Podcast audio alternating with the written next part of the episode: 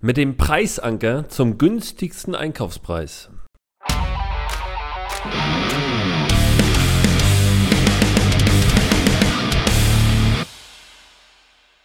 Ich muss es euch erzählen, ich war in der Vorweihnachtszeit in Dubai im Urlaub und habe dort neben dem Gewürzzug und dem Goldzug auch den Textilienzug besucht und es war unheimlich beeindruckend zu sehen, wie dort verhandelt wird und ich habe mir wirklich einen Spaß draus gemacht, mit den Leuten dort vor Ort hart und äh, unfair und fair und ehrlich und so weiter zu verhandeln. Und davon möchte ich euch heute berichten, denn auch das könnt ihr für euch nutzen in Preisverhandlungen mit einem Kunden, mit einem Lieferanten, mit wem auch immer, im Einkauf, im Verkauf, wo dann auch immer ihr das benötigt. Es war also wie folgt. Ich bin mit meiner Lebensgefährtin äh, in Dubai zunächst mal über den Gewürzzug gegangen und dort findet ihr alle wirklich tollen Gewürze dieser Welt, die man hier teilweise gar nicht bekommt oder die hier unerschwinglich teuer sind oder auch einfach nicht schmecken. Beispiel Datteln, die schmecken wirklich hervorragend, also kann man wirklich nur empfehlen, fast wie Marzipan, so ein bisschen sämig, sehr lecker, nicht vertrocknet. Ähm, und wenn man die Dinger hier kauft, dann sind die eher teuer und ähm, doch sehr trocken. Also hier mag ich die nicht, die eingeführten. Aber wenn man die Dinger wirklich dort in Dubai isst, hervorragend, ganz toll. Es begab sich also, dass meine Lebensgefährtin reichlich äh, von diesen Datteln haben wollte und mitnehmen wollte. Und wir gingen also dann zu irgendeinem dieser Händler. ihr werdet euch ständ, dort ständig angesprochen, das muss man also sagen. Ihr geht dort ständig durch diese sehr engen Gassen und Wege und ähm, werdet von jedem, wirklich von jedem angesprochen, teilweise auf Deutsch, die dann äh, meinen äh, zu erkennen, dass ihr irgendwie aus Bayern seid. Auf jeden Fall sprechen sie euch immer irgendwie an mit Schauen wir mal. Und wenn ihr dann mit Moin antwortet, verstehen die das dann irgendwie gar nicht. Aber irgendwie haben die schon ein sehr gutes Gespür dafür, äh, was für eine Nationalität ihr in euch tragt. Und ähm, ich glaube, es hat auch irgendwie am Nationaltrikot gelegen. Na, egal. Auf jeden Fall, äh, wir sind dann irgendwann mit einem dieser äh, Typen dort rein in seinen Laden und auch alles schön aufgeräumt, alles gut. Und äh, meine Lebensgefährtin hat gesagt, okay, von diesen Datteln hätte ich gerne. Und der hat da fleißig reingegriffen und die Tüten voll gemacht. Und naja, am Ende des Tages hatten wir noch Pistazien drin und noch Datteln aus Pakistan und also eine wirklich volle Tüte, alles gut.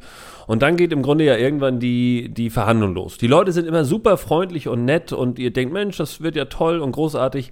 Und jetzt kommt der erste Mega-Kracher. Ähm, die haben dort immer einen ganz großen Taschenrechner vor sich liegen, in denen hauen sie dann irgendwelche Zahlen rein, drücken mehrfach die Plus-Taste und irgendwann drehen sie das Ding um und zeigen euch das dann. In unserem Fall war es so, wir hatten also reichlich Datteln und wie gesagt diese Pistazien. Die Tüte war ungefähr drei Kilo schwer, circa.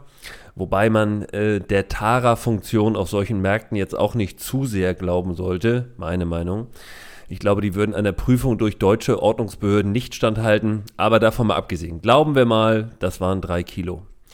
Auf jeden Fall dreht er dann irgendwann den Taschenrechner um und dort steht drauf 1800. In dem Fall waren es Dirham, also örtliche, äh, örtliches äh, Geld und, äh, oder örtliche Währung. Und das würde bedeuten ungefähr durch vier, das heißt, wir hätten ungefähr bezahlen müssen äh, 450 Euro. Was natürlich total irre ist. Also das würden die Dinger nicht hier in Deutschland kaufen, selbst wenn ich sie persönlich einführen würde. Und das haben wir ihm auch relativ schnell klar gemacht.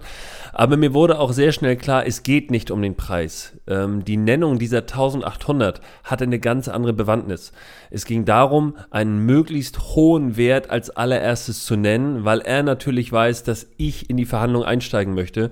Und die Nennung des ersten Preises, dem sogenannten Preisanker, gibt ja die Richtung vor. Das heißt, in dem Moment, wo er 600 sagt, versuche ich ihn auf 300 zu handeln. Wenn er mir 1800 sagt, versuche ich ihn vielleicht auf 900 zu handeln. Und das wissen die Brüder ziemlich genau.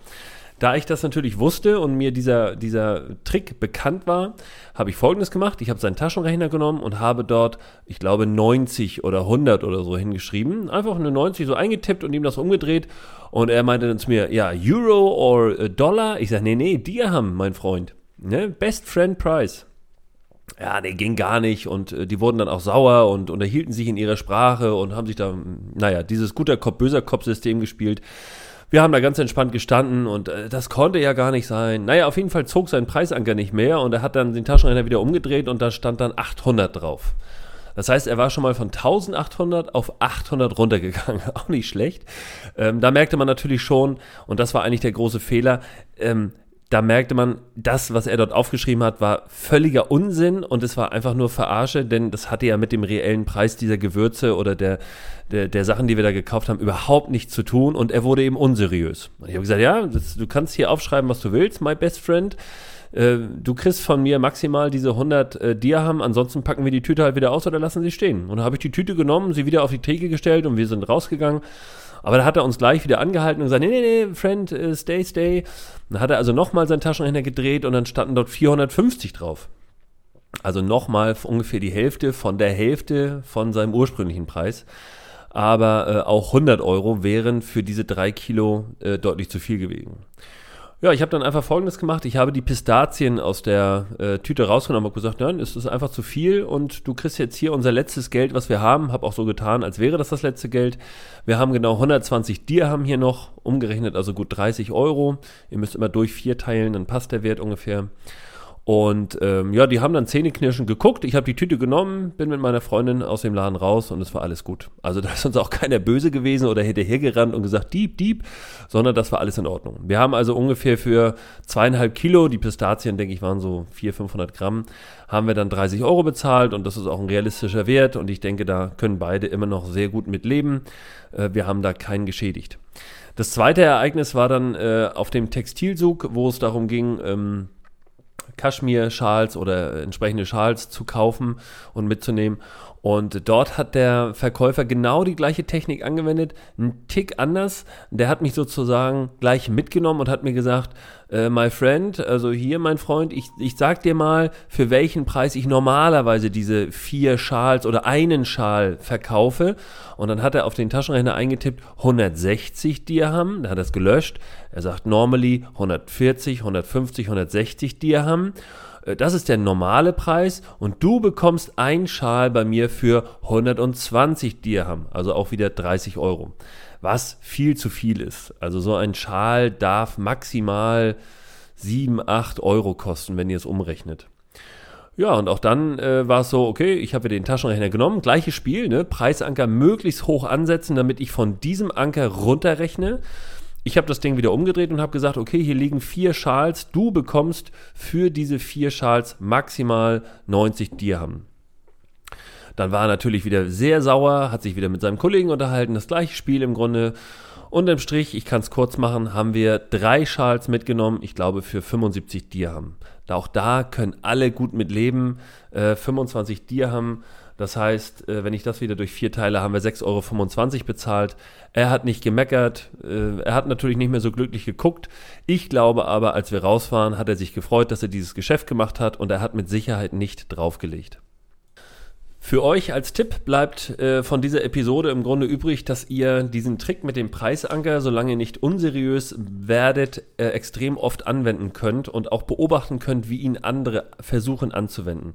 Das heißt, seid möglichst der, der in einer Preisverhandlung als erstes den Preis nennt, also nicht abwarten, dass der andere den Preis nennt, so wie es viele machen, sondern wirklich umdrehen und sagen, ich nenne jetzt hier den Preis weil ihr damit den Preisanker vorgebt.